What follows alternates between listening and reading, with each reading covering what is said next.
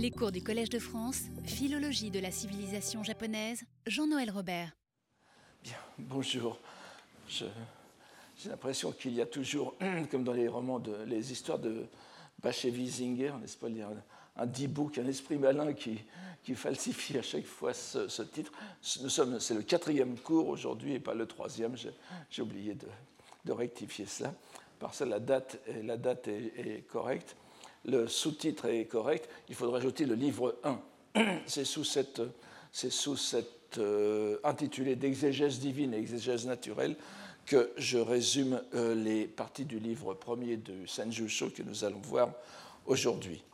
Évidemment, comme je vous l'ai déjà dit, il y a 120, 121 épisodes euh, intitulés Koto, n'est-ce pas, de faits, faits rapportés dans le Senjusho, et nous ne pourrons bien sûr pas les, euh, en, donner même des aperçus sommaires.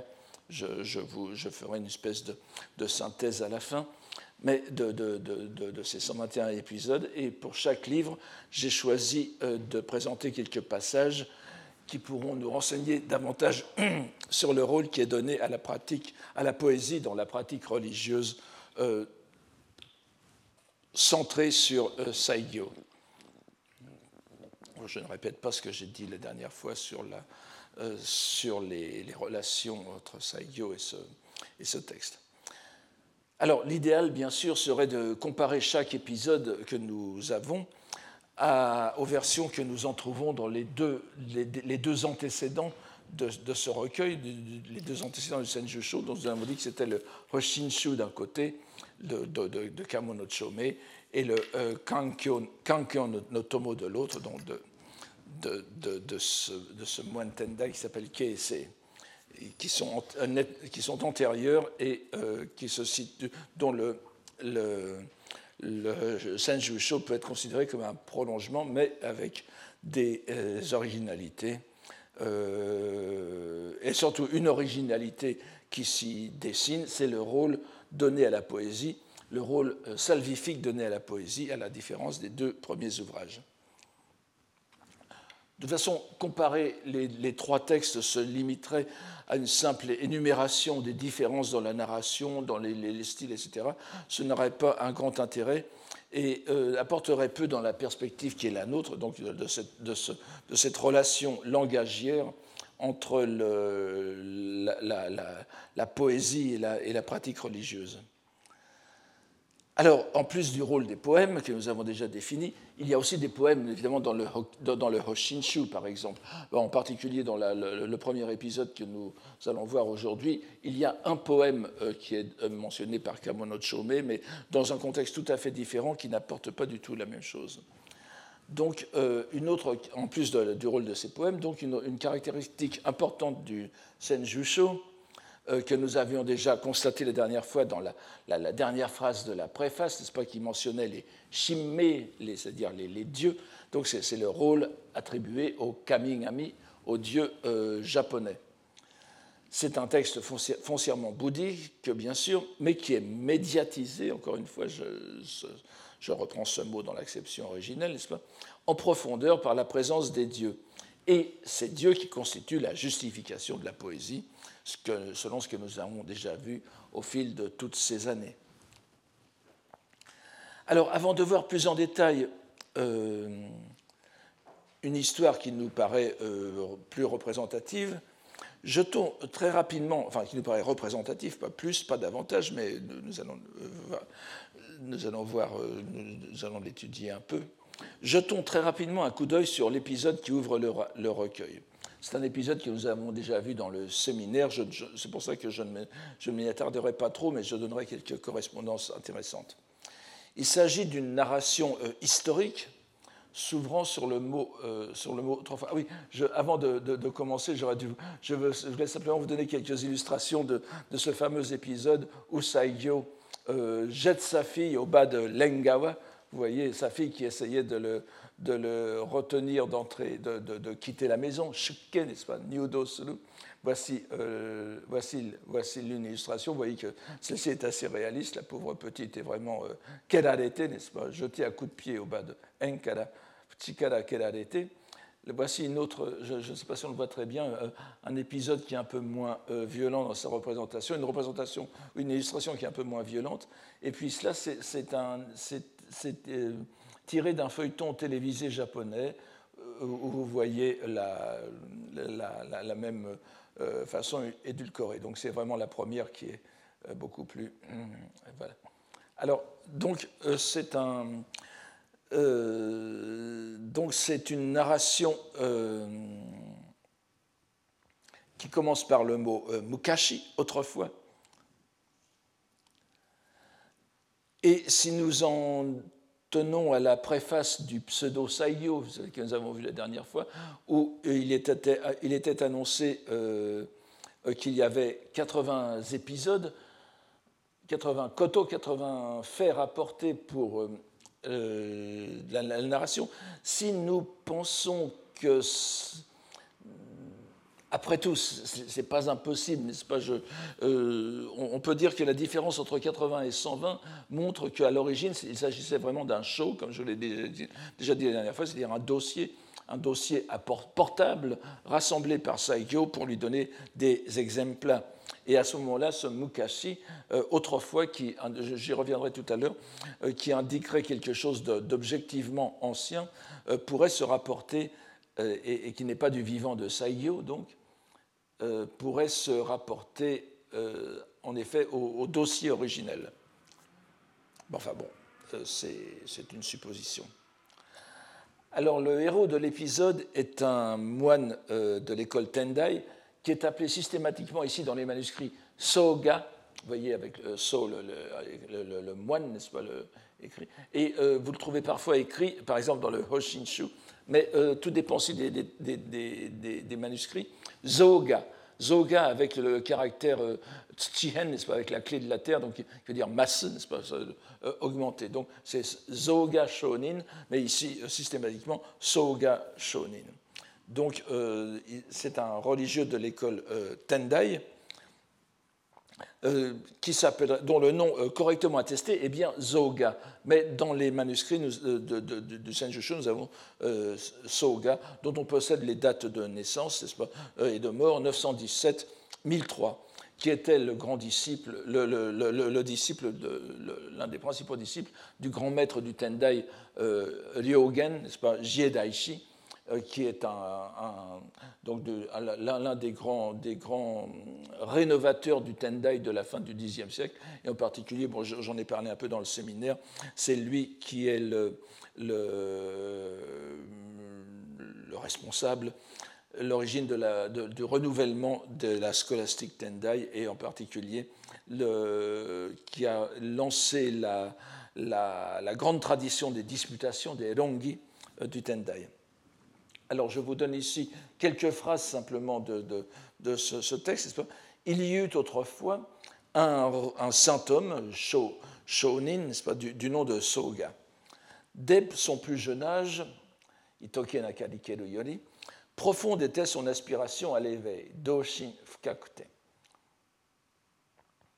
Euh, donc il avait, euh, il aspirait à l'éveil, mais euh, ce n'était pas encore le Hoshin, n'est-ce pas ou, Hotsubodaishin, c'est-à-dire le, déploiement de la pensée d'éveil, c'est le, déclic, si vous voulez, qui vous met en marche dans euh, le premier pas dans la carrière de Bodhisattva, le Bosatsugyo ou le Bosatsudo, n'est-ce pas, qui vous, euh, fait aller de, ce Hoshin jusqu'à l'éveil correct et parfait euh, sans supérieur. Donc c'est quelque chose de, très précis, une décision qui engage l'existence, et ce n'est pas seulement une aspiration. Ce n'est pas seulement un, do, un doshin. Donc son, aspiration était, profonde et il fit une retraite de mille nuits, de, le Seiya, n'est-ce pas, commodité, au euh, pavillon du principe fondamental, le Kompon Shudo, euh, qui est le, centre de Renyakuji, le monastère du Tendai sur le mont Hiei à, à, Kyoto. ce n'est pas la peine de rappeler tout ça. Donc il fit une retraite de, une retraite de 1000 jours euh, sur ce, euh, au, Tendai, euh, pour, au Tendai-san même. Je, crois que vous avez Tendai-san, n'est-ce pas? Le Tendai-san, c'est l'une aussi de ces, de ces caractéristiques japonaises, de ces transpositions géographiques et religieuses de la Chine sur le Japon. Le Tendai-san, vous, vous, savez bien évidemment que c'est le Tien Tai-shan qui n'est pas très loin de Shanghai, où, où est née l'école Tiantai chinoise. Et le mont Hiei, qui est quand même beaucoup plus modeste en, altitude, c'est orné, en plus de, son nom de Hiei, c'est aussi orné du nom de euh, Tendai-san. Donc ici, il faut transposer, il n'est pas allé en Chine, mais c'est à, Kyoto. Alors ne nous attendons pas ici sur la nature exacte de la pratique désignée par les mille euh, nuits, n'est-ce pas, qui, peut s'entendre de, Ça fait euh, allusion à l'une des pratiques les plus euh, prestigieuses du, Tendai, qui est la retraite de presque trois ans et qui, est vraiment le, parangon des, pratiques de l'école Tendai de l'époque. Ça doit être très efficace, n'est-ce pas? Mais, comme le dit la seconde ligne, et, d'ailleurs, alors, si nous faisons d'abord une petite comparaison avec le Hoshinshu, donc de Kamono Chome, dont la, cinquième histoire du Hoshinshu, de, euh, qui a été traduite par Jacqueline Pigeot, comme je vous l'ai déjà dit, vous pouvez vous y reporter. Dans le Hoshinshu, vous avez cet épisode aussi avec Zoga, et euh, la, pratique des mille nuits est efficace. Il va au mont il y passe mille nuits, et il déploie effectivement la pensée d'éveil, le Hotsu Bodaishin, n'est-ce pas? Mais ici, euh, justement, c'est l'une des originalités, et vous allez voir euh, pourquoi, n'est-ce pas? Ici, il est bien dit, comme au, euh, Nao, Makoto no kokoro ya tsukikanete haberiken. Il semble, malgré cela, n'est-ce pas, la, véritable pensée, se, semble-t-il, se refusait à lui. Et ici, Échec donc du bouddhisme plus prestigieux euh, du euh, Japon de l'époque. Et Harutoki, un jour, n'est-ce pas, il se rend Tadashitori, Isedai Modete. Il, va, euh, il se rend tout seul au grand sanctuaire d'Issé. Je, ne répète pas, on l'a déjà suffisamment dit. Issé, c'est le, je ne dirais pas l'anti-bouddhisme, mais le non-bouddhisme par excellence. Vous savez que dans le sanctuaire d'Issé, de toute éternité, si j'ose dire, le bouddhisme est tabou. C'est-à-dire qu'on n'a pas de. Euh, oh, le, nom même est prohibé, le nom des moines est prohibé. vous ne pouvez pas appeler un moine, euh, vous ne pouvez appeler un moine un moine vous ne pouvez pas parler des sutras, etc. Et comme vous le savez, c'est le, c'est la conséquence d'un d'un serment, d'un chigiri, pas, qui, a, qui, a, eu lieu, par lequel, euh, entre la divinité Amaterasu, a en quelque sorte validé le bouddhisme d'Issé, le, bouddhisme en en faisant une sorte de creux de vide à Issé. Euh, je, ne reviendrai pas là-dessus, il faudrait, pratiquement faire une année de, cours pour, parler de, cette, euh, des, conséquences de cette, de cette idée très, très originale. Mais donc, il y a, euh, il y a ce, cet épisode. Donc, une fois le bon Hiei ayant échoué, il se rendit seul au sanctuaire d'Issé afin d'implorer par ses prières Kodeo euh, Kishoshite, n'est-ce pas euh, Kishoshita Maikeroni. Il, prie euh, euh, par ses, demande par ses prières d'avoir la, la, la, pensée d'éveil et Yumeni Tamaoyo, et ainsi qu'il lui apparut en rêve, et ce qui lui apparaît en rêve, c'est une apparition, justement, Jigen, n'est-ce pas, écrit avec le caractère Shimesu et Gen, euh, Gen, n'est-ce pas. Euh, C'est donc l'apparition d'un être, d'une entité bouddhique ou d'un dieu. Et vous savez, euh, au, sanctuaire d'Issé, c'est bien sûr une divinité. Donc cette, cette, cette cet épisode est très, intéressant. Le, contraste avec l'épisode du Hoshinshu est éclatant. Alors que dans le premier, une pratique prestigieuse, attestée depuis toujours au Mont porte, comme on pouvait s'y attendre, ses fruits, le Senjusho nous livre en termes mesurés, et d'autant plus frappants qu'ils sont anodins, comme vous le voyez, et que l'auteur ne cherche nullement à en exagérer l'expression, un constat d'échec. Nous pouvons en passant relever combien cette idée de l'inefficacité de la pratique Tendai traditionnelle est en harmonie avec l'époque, l'époque vraisemblable de la composition de l'œuvre. N'oubliez pas que dans le cas du Senjusho, nous sommes au milieu du XIIIe siècle. Or, qu'est-ce que le milieu du XIIIe siècle? Ah, C'est une époque où la déception à l'égard de l'école Tendai est une sorte de topos, un lieu commun dans la biographie des grands religieux de l'époque tous ces grands religieux qui sont considérés comme les fondateurs de ce que l'on appelait encore naguère le Kamakura Shinbukyo, n'est-ce pas, le, nouveau bouddhisme de Kamakura. Il suffit de mentionner les noms de Shinran, de Dogen, de Nichiren. Ils sont tous des religieux qui ont commencé leur pratique religieuse euh, dans le Tendai et au mont Hiei. Et ils en sont tous descendus parce que justement, ils n'étaient pas satisfaits d'une pratique que l'on taxait de, justement de, scolastique et d'érudite et de donc désincarné. Donc, dans cette, de ce Makoto no Kokoroya, pas, cette, véritable, cette véritable pensée d'éveil, Makoto est, ici le, qualificatif de Hotsubo Daishin, n'est-ce pas et euh, ne, ne, peut pas s'atteindre dans le cadre de la pratique du Tendai. Donc, cet épisode est tout à fait dans l'esprit de ce, de Shimbukyo euh, du, XIIIe siècle. Or, cette euh, apparition, ce Jigen,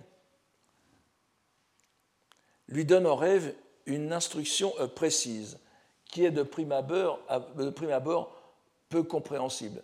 Doshin o okosantomo waba konomi mito na omoiso. Si tu veux déployer la pensée d'éveil, ne alors je traduis littéralement, ne considère pas ce corps comme corps. Je fais bien sûr exprès de traduire très, très littéralement cette phrase, car la suite nous indique, nous indique qu'elle aura besoin d'une interprétation. Et en effet, le, le futur saint homme à son réveil, Uchi Odorokite, c'est un terme qui revient souvent dans, le Senjusho, n'est-ce pas? Se réveilla brusquement. Odoroku ici ne veut pas dire s'étonner, mais s'éveiller, se, réveiller. Donc, le saint, homme, à son réveil, glose tout de suite cette, euh, euh, proclamation divine, n'est-ce pas? Konomio mitona omoiso. Cela signifie certainement de rejeter miori, miori osteru, n'est-ce pas, de rejeter le renom et le lucre, le, nom, que l'on a dans, le monde et l'intérêt pour les, biens de ce monde, n'est-ce pas. Eh bien, rejetons-les. Nous avons tout d'abord ici un excellent exemple de relation cachée entre la langue japonaise et la langue chinoise ou les expressions chinoises qui la sous-tendent. N'oublions pas que nous sommes dans un contexte littéraire bouddhique, dont le centre sémantique, si l'on peut dire, est à chercher dans les expressions bouddhiques chinoises. C'est l'une des idées que je définis sous le terme de hiéroglossie. Si nous lisons ce bref passage de la façon que nous avons cherché à mettre en évidence depuis le début de nos cours, c'est-à-dire dans une relation dialogique entre les langues, nous pouvons retrouver les liens sémantiques entre les deux dimensions. Mi, le corps, est bien sûr le sino-japonais shin, que vous avez le dernier caractère de ce, tableau. Et il est l'objet du verbe tsu, steru en japonais moderne, qui se lit en sino-japonais sha. Nous avons donc, ce tsu apparaît dans le texte même, n'est-ce pas? Mi et ce tsu, euh, euh, le, le, terme de tsu euh, vient après dans la glose que fait, euh, que, fait euh, Zoga, ou Soga ici. Donc cette, expression avait un sens très concret qui impliquait de renoncer à sa vie, soit renoncer à sa vie, à son corps, donc à, soi-même mais à son corps, et à sa vie, donc pour le bien des êtres, que ce soit pour l'obtention de la, de, la, loi ou pour le bien des êtres eux-mêmes. Un exemple très célèbre on est bien sûr, s'en trouve dans les Jataka, n'est-ce pas, les Honjo, les, les, vies antérieures du, Bouddha. Et l'une des plus célèbres, c'est le, la renonciation au corps pour nourrir la tigresse, vous savez, Shashin Jiko, c'est-à-dire Miostete Torao Yashinao que l'on trouve illustré dans l'art de l'Asie orientale, de, l'Asie centrale jusqu'au Japon.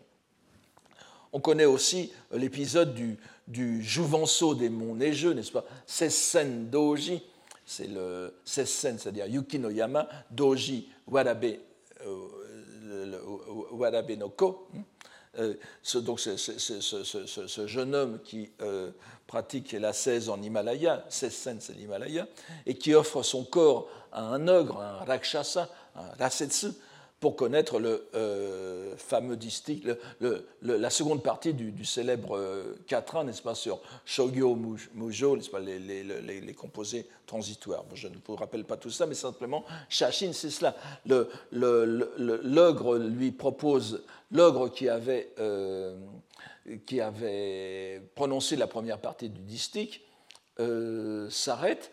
Le jeune homme lui propose d'offrir son corps, de lui offrir son corps en pâture pour qu'il lui donne d'abord la seconde partie. Et euh, la seconde partie est donnée, il la grave sur un rocher et il se jette euh, dans les bras de, ou dans la gueule de l'ogre qui se transforme et se, transforme et en réalité c'était une, épreuve en, Dieu, n'est-ce pas? C'est une épreuve euh, en un Dieu et, c'est une épreuve initiatique. Donc il y a un sens aussi que l'on pourrait qualifier d'édulcoré et qui est précisément celui auquel il est fait allusion ici. Et que Soga, le pratiquant, comprend instantanément, celui de renoncer à sa condition présente pour entrer dans la vie religieuse. C'est le sens le plus fréquemment attesté dans la littérature médiévale japonaise, où il est plus ou moins synonyme d'ailleurs de shukke, c'est-à-dire ieo izu, sortir de la maison. Nous avons dans ces deux acceptions, l'une littérale, l'autre figurée, les deux extrêmes de sens de l'expression. Mais euh, il serait cependant étonnant que cela fasse l'objet de la révélation divine. Et euh, l'objet même, c'est la, conséquence qu'en tire aussitôt euh, Soga,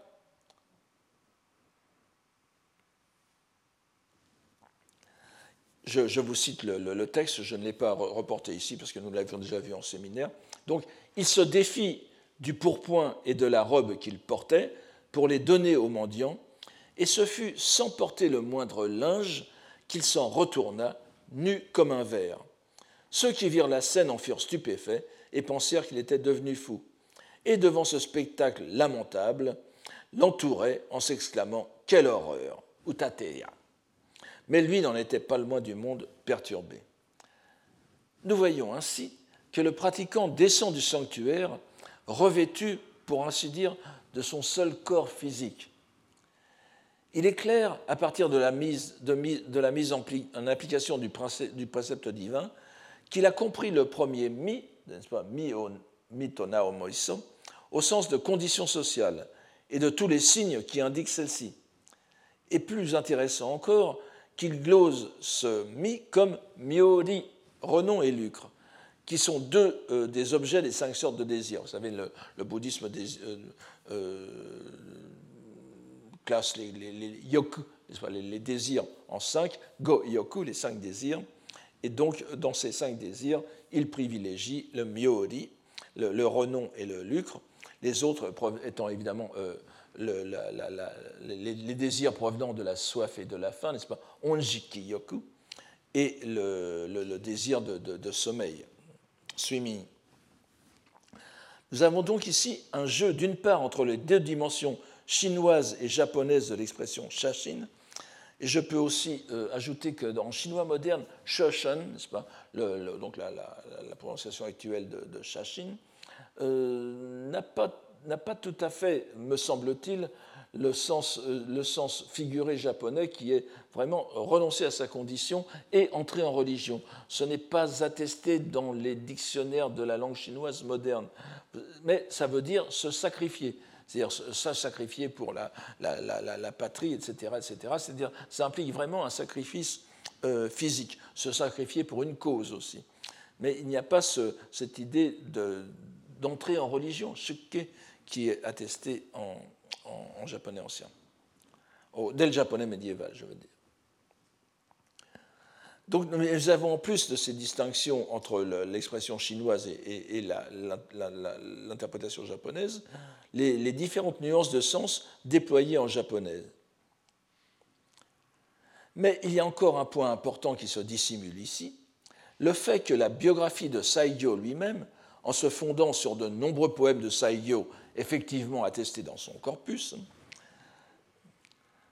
euh, de ce nombreux de poèmes font allusion à l'abandon du monde, yo osutsu, yo osuteru, ou l'abandon de la condition sociale, mi osuteru, mi osutsu. Et, d'ailleurs, on emploie souvent dans, les, dans, ces, dans, dans, ce contexte de Saigyo l'expression même miori osuteru. Nous euh, citerons. Hum, nous en citerons un pour commencer, fort connu, qui pourrait d'ailleurs constituer comme un contrepoint à l'épisode que nous avons sous les yeux. Je vous le donne ici, bon, vous, verrez euh, après pourquoi je vous le donne. Je vous le donne justement parce qu'il n'est probablement pas de Saigyo. Après, nous, reviendrons sur des poèmes de Saigyo. Il n'est euh, pas attesté dans le corpus de Saigyo, mais euh, il est considéré au Japon comme un poème, et peut-être que les gens le, connaissent ici, comme un poème typique de Saigyo. Or, il est attesté, je, reviendrai là-dessus, euh, relativement tardivement, et il est connu à cause de, cette, euh, de la variante. Vous voyez, c'est un waka, donc, et euh, les, deux derniers vers sont deux, vers de cette, de cette syllabe, et le célèbre poète Basho, le célèbre poète de haïku du XVIIe siècle, a repris cette variante. Alors, je vous donne d'abord le poème de, de, attribué à Saigyo, euh, Stehatete, miwana kimono to omoedomo, yuki no sabuku. C'est un peu plein, plein d'ironie, n'est-ce pas? L'ayant pleinement rejeté, j'ai beau me dire que ce corps n'existe plus, j'ai beau penser que ce corps n'existe plus, le fait est que les jours de neige, j'ai encore bien froid nous voyons la tonalité ironique d'autodérision de ce poème. Il apparaît comme contrastant avec l'interprétation radicale que fait de ce même concept l'ancien sage modèle qui était euh, Soga. Il y aurait beaucoup à dire sur ce passage et ses relations avec la poésie de Saigyo lui-même. Remarquons d'ailleurs, alors je, vous, oui, je, vous donne aussi euh, la, l'interprétation. En réalité, ce, poème se trouve dans un petit, euh, dans une illustration, dans un, dans un, dans un portrait de, de Saigyo, Saigyo n'est-ce pas? Portrait plus euh, éloge de Saigyo, euh, qui était répandu à l'époque d'Edo. Et vous voyez que notre Basho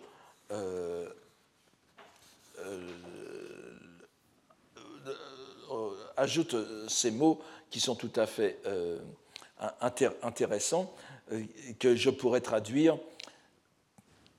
Il reprend encore le contre-pied du pseudo-saigyo, vous voyez, et transforme le, dernier caractère yuki no furushiwa, les, deux derniers vers, yuki no furushiwa saboku kosoade, lorsqu'il neige, les jours où il neige, où la neige tombe, j'ai vraiment bien froid il, lui donne un, autre euh, distorsion. Hana no furushi. Les jours où tombent les fleurs, les fleurs de cerisier, pas, les jours de printemps, ukadeko sosude, littéralement, je suis transporté de joie. Je ne me sens plus de joie, littéralement, je flotte, n'est-ce pas? C'est-à-dire, je ne me sens plus de joie. Et euh, comme on peut s'y attendre, ce poème, bien qu'apocryphe, se situe dans le prolongement d'une longue série de poèmes dont Saigyo, cette fois, est indubitablement l'auteur, et que nous ne pouvons pas énumérer ici, mais qui porte sur le thème du renoncement au monde, yo ostsu, ou du renoncement au corps. Nous en trouvons deux cités dans le Saigyo Monogatari, dont je vous ai déjà parlé, n'est-ce pas? Ce, ce, récit biographique du, XIIIe siècle, euh, euh, peut-être contemporain de notre, de notre euh, Senjusho, et qui reprend aussi, dans, dans, ses poèmes, ils reprennent les mêmes idées de renoncement, de statut social et de renom. Le premier, donc, de, de Saigyo, et je vous donne, je vous donne le, je vous donne euh, l'endroit où vous trouverez dans le très pratique euh, Saigyo Zenkashu, n'est-ce pas, le recueil complet des poèmes de Saigyo qui est disponible maintenant dans la petite série euh, Iwanami Bunko. Je vous donne donc celui-ci. Et vous voyez que selon les, selon les, versions, vous avez deux variantes au premier vers. Vous avez soit yo osutsuru, soit mi osutsuru. Renoncer au monde ou renoncer au corps. Je vous euh, donc mi yo sutsuru shito wa makoto ni tsurukawa.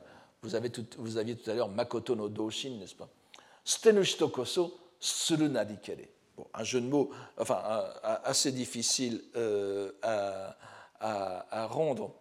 Celui qui renonce au monde, véritablement y renonce-t-il?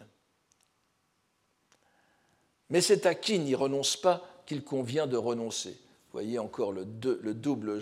Je, vous donne mon interprétation de ce poème qui est euh, différente de, plusieurs, euh, de, beaucoup d'interprétations que j'ai trouvées, et voire de traductions, mais je pense que c'est bien, cela que, ça veut dire, n'est-ce pas?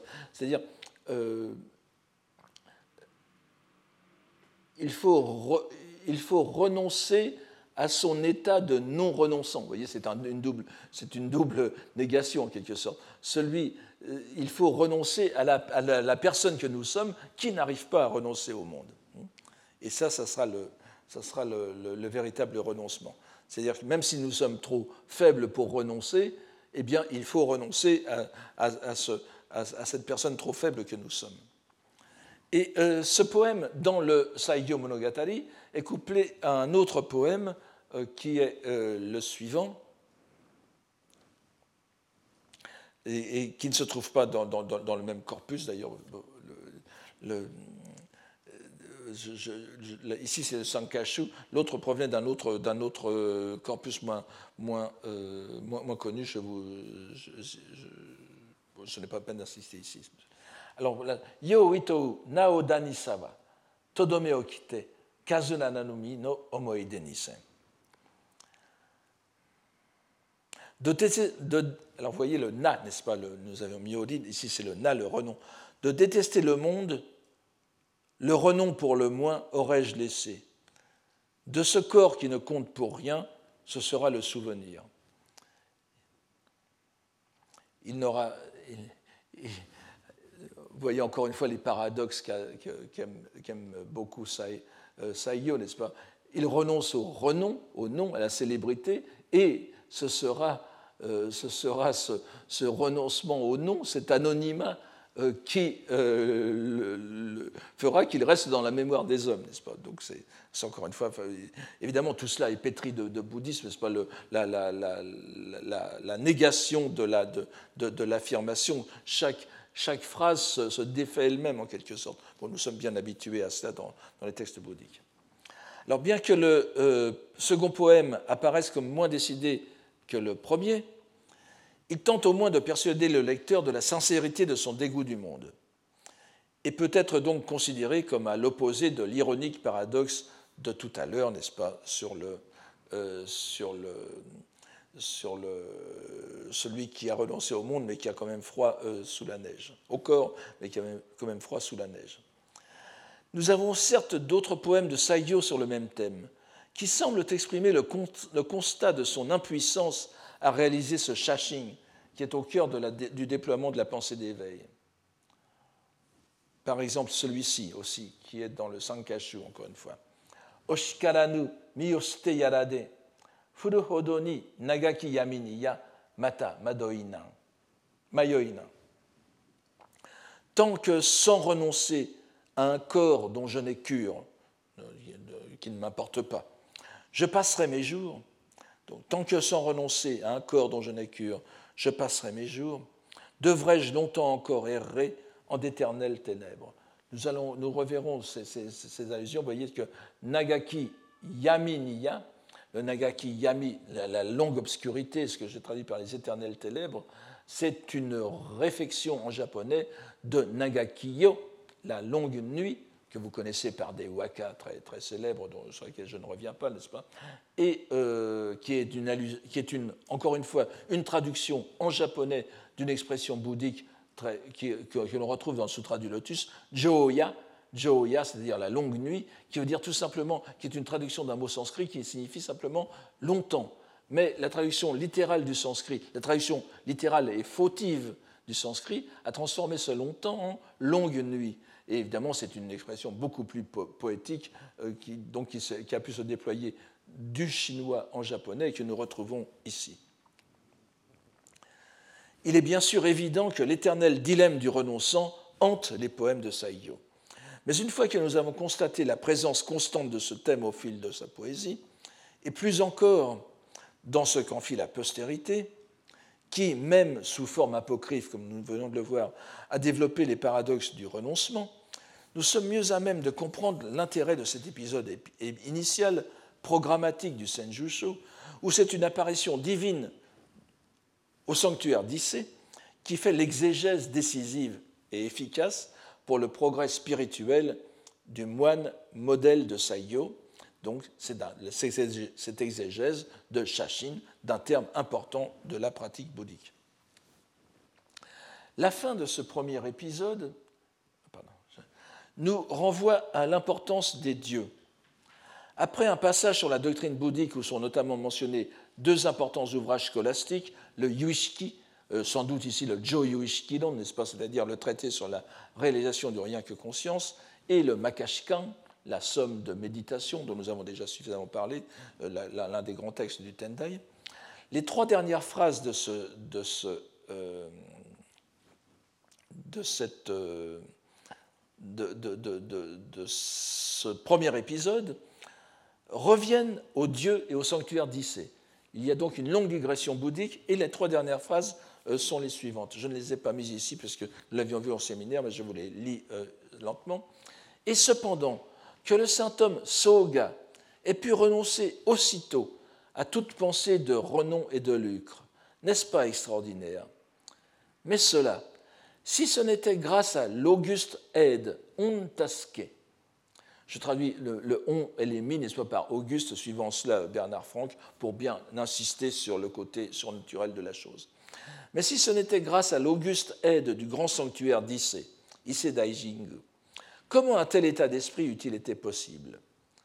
Ce corps, recouvert des nuées de la convoitise et de la sottise, livré aux ténèbres éternelles, Tokoyami, vous voyez exactement, c'est la même chose que le Nagakiyami que vous avez ici, du, poème de Saiyo. Ce corps, donc recouvert des nuées de la convoitise et de la sottise, livré aux ténèbres éternelles, est lavé, susugarete, par les flots de la rivière Isuzu, la rivière qui, coule auprès du sanctuaire d'Issé, n'est-ce pas, qu'on appelle aussi le Mimosu Sogawa, comme nous l'avions vu la dernière fois, et se trouve dissipé dans l'auguste lumière on hikari, n'est-ce pas, et vous voyez tout de suite l'allusion à Wako Dojin, hikari o yawaragete, vous connaissez l'expression, nous la reverrons souvent. Donc, il se trouve dissipé dans l'auguste lumière de la grande déesse Amaterasu. Nous lui devons encore et encore reconnaissance en quel âge cela se pourrait-il oublier? Nous voyons donc que dès le premier épisode, le ton caractéristique du Senjusho est donné, que l'on peut mieux définir en nous reportant à ses antécédents littéraires. Ce qui est enseignement purement bouddhique dans le Hoshinshu est ici médiatisé par un détour qui mène au plus grand sanctuaire purement shinto du Japon. Mieux encore, l'apparition divine, Jingen, Jigen se manifeste par une exégèse, ambiguë il est vrai, d'un dogme bouddhique bien connu. Exégèse, qui se révèle plus efficace que les mille nuits passées au plus prestigieux des monastères bouddhiques japonais.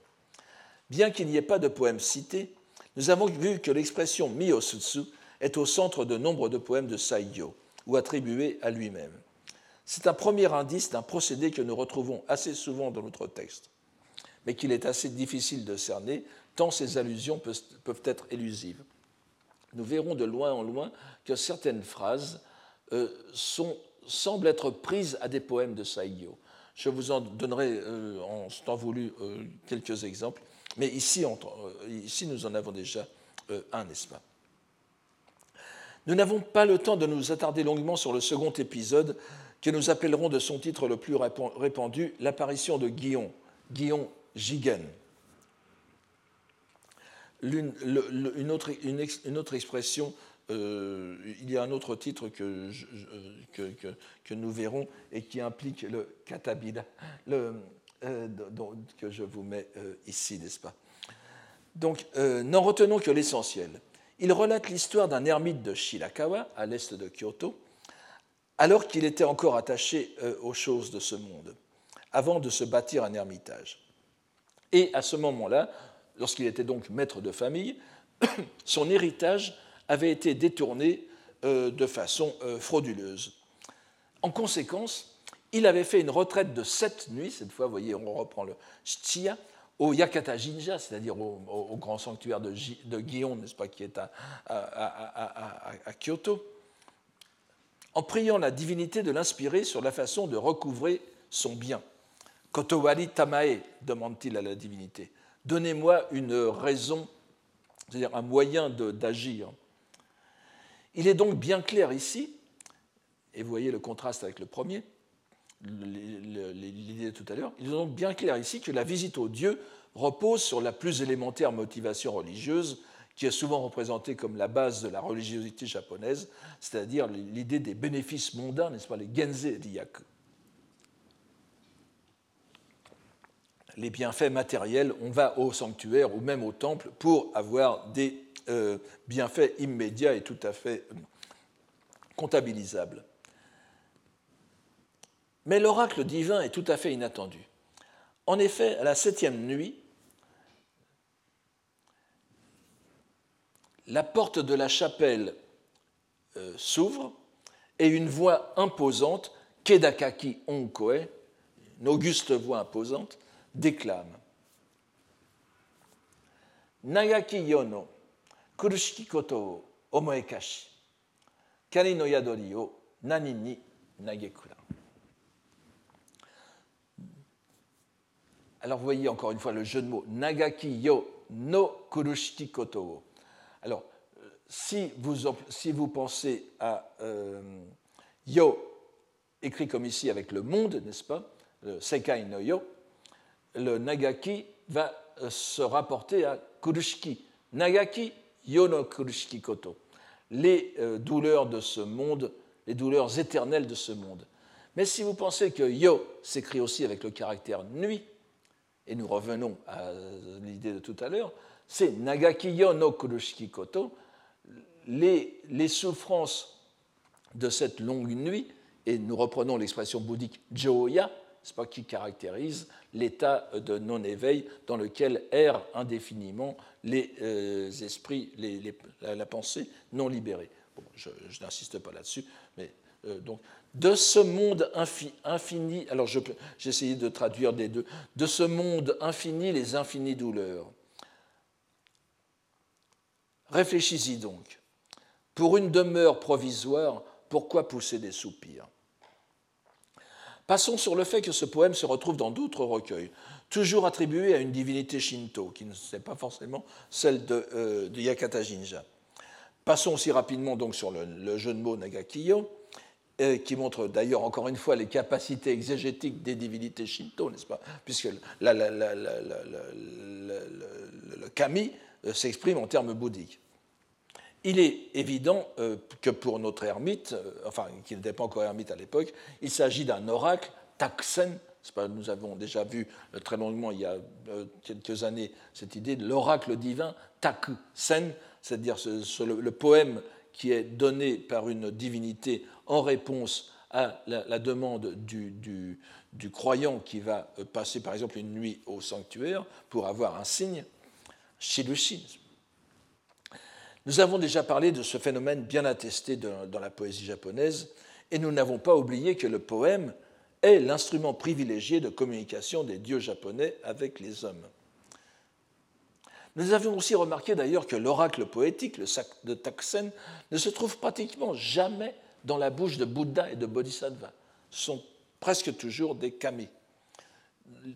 Puisque les, manifestations concrètes des Bouddhas et des Bodhisattvas, les shirushi, ce sont plutôt des miracles, n'est-ce pas? Des, des, actions proprement miraculeuses. Chez les dieux, c'est plutôt de la communication, en quelque sorte. C'est bien ce qui se passe ici, donc, et l'héritier lésé poursuit, à partir de l'oracle, de ce Takusen, sa propre réflexion sur ce monde, dont il dit S'il est une chose en vérité vaine et inconsistante, c'est bien ce monde. Passons sur ce sermon convenu qui mène le chef de famille à se couper le chignon laïque, n'est-ce pas, le motodori, et à se retirer à Shirakawa sans prévenir sa famille. Encore une fois, le thème de la famille est euh, contraire au shukke, n'est-ce pas, à celui qui quitte la famille, justement. Il se livre dès lors à la récitation du nom de Bouddha, Nembutsu. Averti de la chose, sa femme finit par le retrouver et se résout à l'aider dans sa pratique. Et alors, tout, tout finit bien, n'est-ce pas? La femme fait en quelque sorte l'intendance de l'ermitage, et puis euh, l'indélicat qui avait privé euh, le maître de maison de son héritage, ayant eu vent de cette conversion, il est pris de remords et il restitue le bien, non pas à l'ermite, bien sûr, puisqu'il a quitté le monde, mais à l'épouse.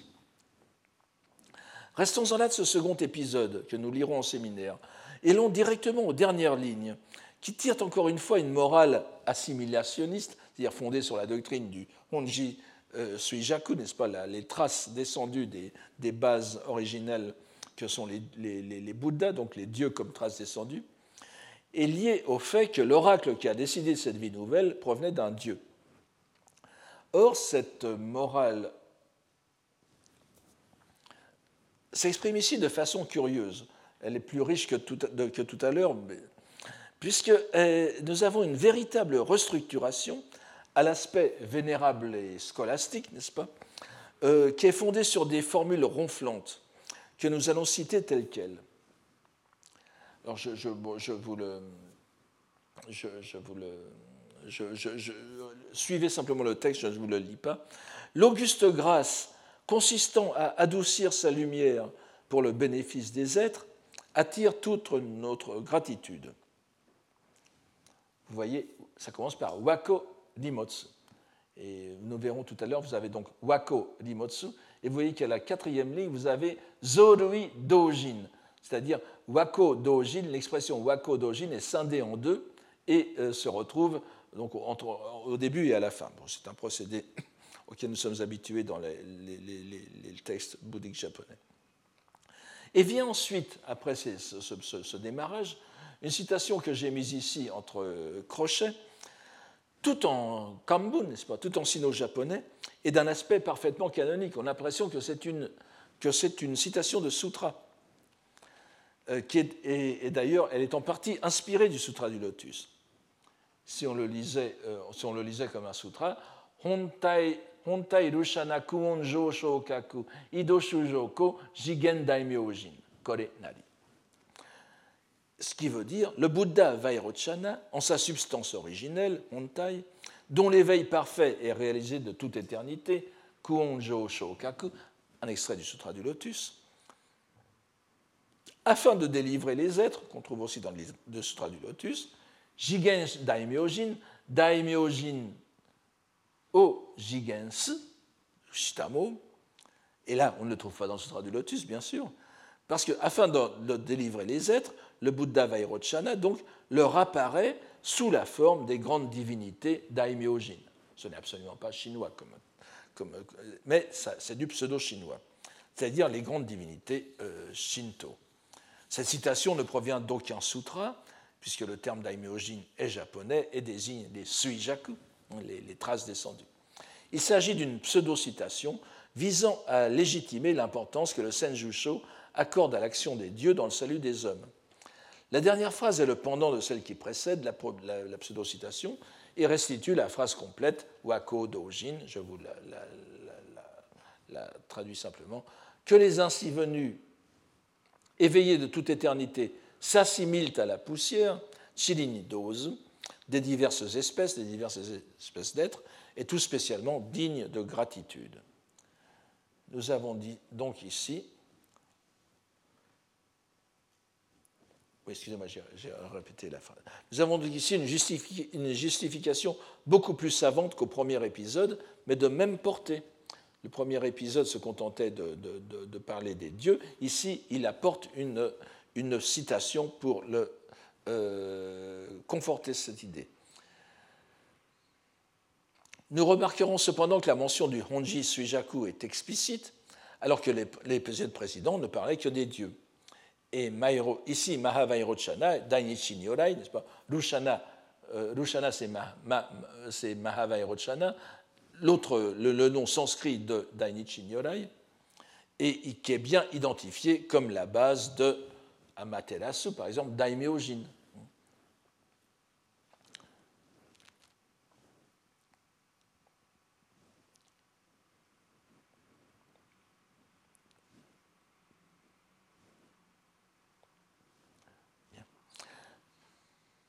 Alors oui, euh, excusez-moi, le, le c'était pour, ici, mais enfin, ça n'a pas beaucoup d'importance.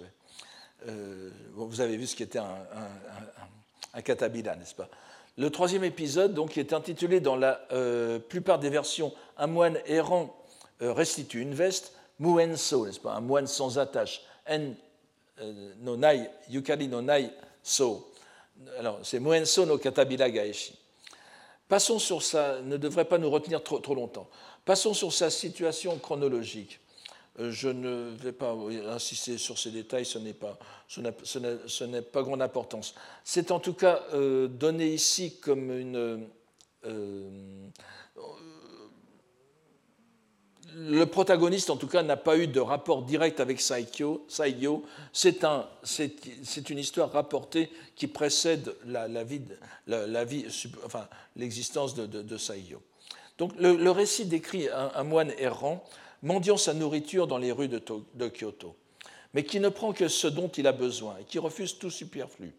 Et en particulier ce katabila que veut lui offrir une bonne âme et qu'il, donc c'est une sorte de veste, n'est-ce pas, et qu'il lui restitue.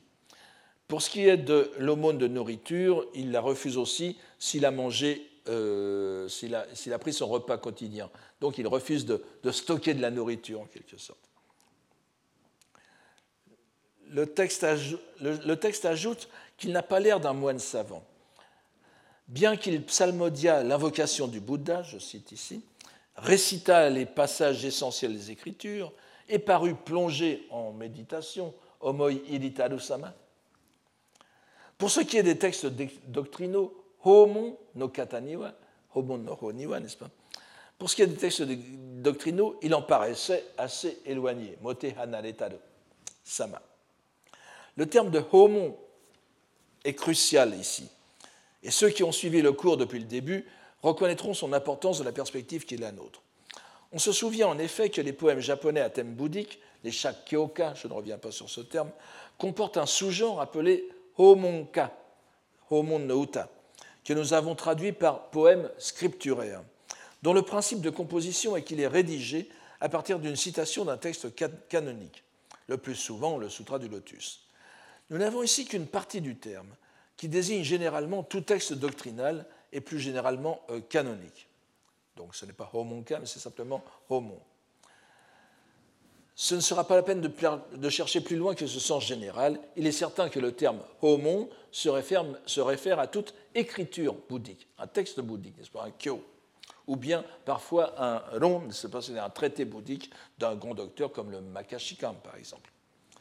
Toujours est-il que notre moine errant, qui est appelé dans, le, la première partie du, texte euh, so, tout simplement, moine, rencontre un symptôme, un hijiri.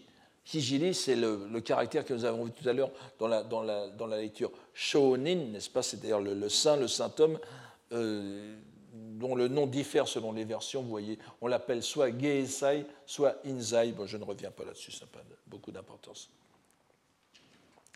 Or, se trouvant confronté à ce hijiri, notre sceau, n'est-ce pas, le, moine, le moine euh, se voit demander de façon presque agressive ce que nous avons ici, Kokoro no haruke haberu homon shitokotoba no shitokotoba no tamawasayo. Donnez-moi d'un seul mot, shitokotoba, un texte de loi qui éclaircisse la pensée, c'est-à-dire qui mène à l'éveil en dissipant les brouillards des passions de l'ignorance. On s'attend donc à ce que le moine errant réplique par une citation scripturaire percutante. C'est normal. Au monde, c'est ça, hein, on ne peut pas. Mais bien sûr, et c'est le, sel de cette, narration, ce n'est pas du tout ce qui arrive. Et nous dit le texte que je vous invite à suivre ici. La première citation, c'est la, narration. La seconde citation, c'est le poème. Voyant sur une haie voisine, Sobana Lukakini, une, alors un asagao, n'est-ce pas euh, On le traduit souvent par hippomé, ça, on pourrait dire une phrase, une fleur de liseron, n'est-ce pas? Voilà, c'est ce que j'ai trouvé comme, illustration, ou bien de, de, volubilis, je ne sais pas, je, garde hippomée pour l'instant, si vous voulez. Donc, voyant sur une, haie voisine une hippomée épanouie, sur laquelle de la rosée s'était déposée, rosée que le vent soufflant par hasard à ce moment-là, horifushi, n'est-ce pas? Soufflant par hasard à ce moment faisait tomber, il dit, les yeux embués de larmes, Uchinamina Kumite. Et voici ce qu'il dit, ce, poème. Je, ne vous lis pas parce que le temps passe très, très vite et nous n'avons vraiment. Euh, voyez-vous combien vainement elle a fleuri, la fleur de l'hypomée, pour que l'ait précédé la rosée de ce matin. Donc vous avez éphémère sur éphémère, n'est-ce pas? Et il ajoute cette phrase importante. Je ne l'ai pas donné ici, mais enfin, Kore homon nari, voilà votre citation scripturaire. Korekoso homon yo. Voilà votre citation scripturaire. Et brusquement, comme sono nochi wa, sono go wa, izuchi e ka sasorae yukiniken, futto mietama wa zutonan. Et donc brusquement, il disparaît reprenant ses errances sans que l'on sache où il est parti. Le côté quasiment miraculeux, vous voyez qu'à la fois euh, ce futto indique vraiment une disparition brusque, mais il atténue un peu en disant qu'il repart euh, pour repartir. Mais le côté miraculeux de l'épisode est accentué par le fait que le moine, qui était alors euh, qualifié de sot, tout simplement, le moine, après cette lecture, après ce, cette, déclamation de, poème, est appelé Hijiri à son tour, c'est-à-dire le saint homme thaumaturge, le moine muni de puissance, n'est-ce pas, de pouvoir. S'ensuit alors une longue digression naturellement empreinte de bouddhisme sur l'impermanence. Mais nous ne nous attarderons que sur ces quelques lignes où l'exégèse du poème est donnée de façon très instructive. Ce n'est pas d'une grande originalité, mais euh, elle ne manque pas d'intérêt. Voici ce qu'il dit. Le poème lui-même, Utasae le poème lui-même, comme il est digne d'intérêt. Certes, la fleur de Nippomé est un exemple bien connu de tout ce qui est périssable, mais la rosée qui l'a précédée sur la fleur, une fois tombée, laisse encore moins de traces, et le vent qui est passé de son souffle n'a nul lieu visible où s'arrêter. Que fait ici le narrateur, donc, même si c'est Saigyo, ne c'est pas Saigyo Il ne fait que reprendre à la lettre l'histoire qu'il nous narre. Le poème, donné par la moine, le moine en réponse à la requête du saint homme, est un homon. Le poème devient un homon, un texte scripturaire. Et le poème est un homonka, un poème scripturaire. Il doit donc faire objet d'exégèse puisqu'il se rapporte à une écriture canonique. L'écriture ici n'est autre que le livre de la nature, si l'on peut dire. Ce serait en quelque sorte un exemple où l'inanimé prêche la loi, Mujo Seppo. Nous retrouverions très facilement dans ce passage des échos de la citation que faisait Kawabata du dialogue entre Saigyo et Myoe. Mais ce n'est pas la peine de nous étendre davantage ici. Tout le reste de cet épisode est consacré à la description de l'impermanence et à l'inquiétude à l'égard des renaissances à venir. On n'y trouvera pas d'allusion au Dieu, mais nous relèverons, car il faut le faire dans, le cadre de notre enquête, le pouvoir métamorphique du poème japonais. Le moine errant se voit demander une citation scripturaire. Il se livre à un exercice de transsubstantiation, si vous me pardonnez cela, ce terme, à une alchimie verbale. Il prend un exemple, Tameshi, à la fois concret, puisqu'il a la haie, le kaki sous les yeux, où il y a le asagao, et littéraire, puisque c'est un exemple bien connu. Et euh, il en fait un poème japonais et le définit comme texte scripturaire. Si l'on prend garde à l'enchaînement des épisodes, cette métamorphose poétique intervient après l'épisode de l'oracle poétique donné par la divinité d'Issée. Et l'on se trouve dans la même situation, un poème change la vision du monde. C'est si vrai que le moine errant change aussitôt après de statut pour devenir un hijili, un religieux muni de pouvoir. Et il disparaît comme toute apparition. Nous avons bien ici un jigen, c'est pas comme nous avions vu tout à l'heure. Malheureusement, nous devons euh, euh, quitter cet épisode, dont j'espère que nous reverrons quelques détails en, séminaire. Mais je voudrais, alors, euh, le plus rapidement possible, passer au quatrième épisode, dont le prétexte est fort mince. Il s'agit, il est intitulé Shichijo no Kogo, littéralement l'impératrice de la 7e avenue, Shichijo no Kogo et qui se rapporte euh, tout entier à un fait historique que nous connaissons par l'histoire littéraire. Il s'agit donc de cette, euh, la dame de la 7e avenue, n'est-ce pas? Il s'agit de Fujiwara no Onshi, qui était dame de cour et concubine de l'empereur Uda. Et vous voyez donc que nous sommes au, au, 9e siècle, n'est-ce pas? Bien avant Saiyo. Donc vous avez les dates ici, 872-907. Elle était d'abord euh, dame de cour, concubine de l'empereur Uda, qui est mort. 800, alors, née en 873, mort en 937. Et elle sera la mère de l'empereur Daigo. Les noms sont donnés ici. Elle eut pour dame euh, de compagnie la célèbre poétesse Issei, qui s'écrit comme le sanctuaire d'Issei, 872-938, qui doit son nom au fait que son père fut gouverneur de la province d'Issei, ce qui fait bien sûr le lien avec le sanctuaire.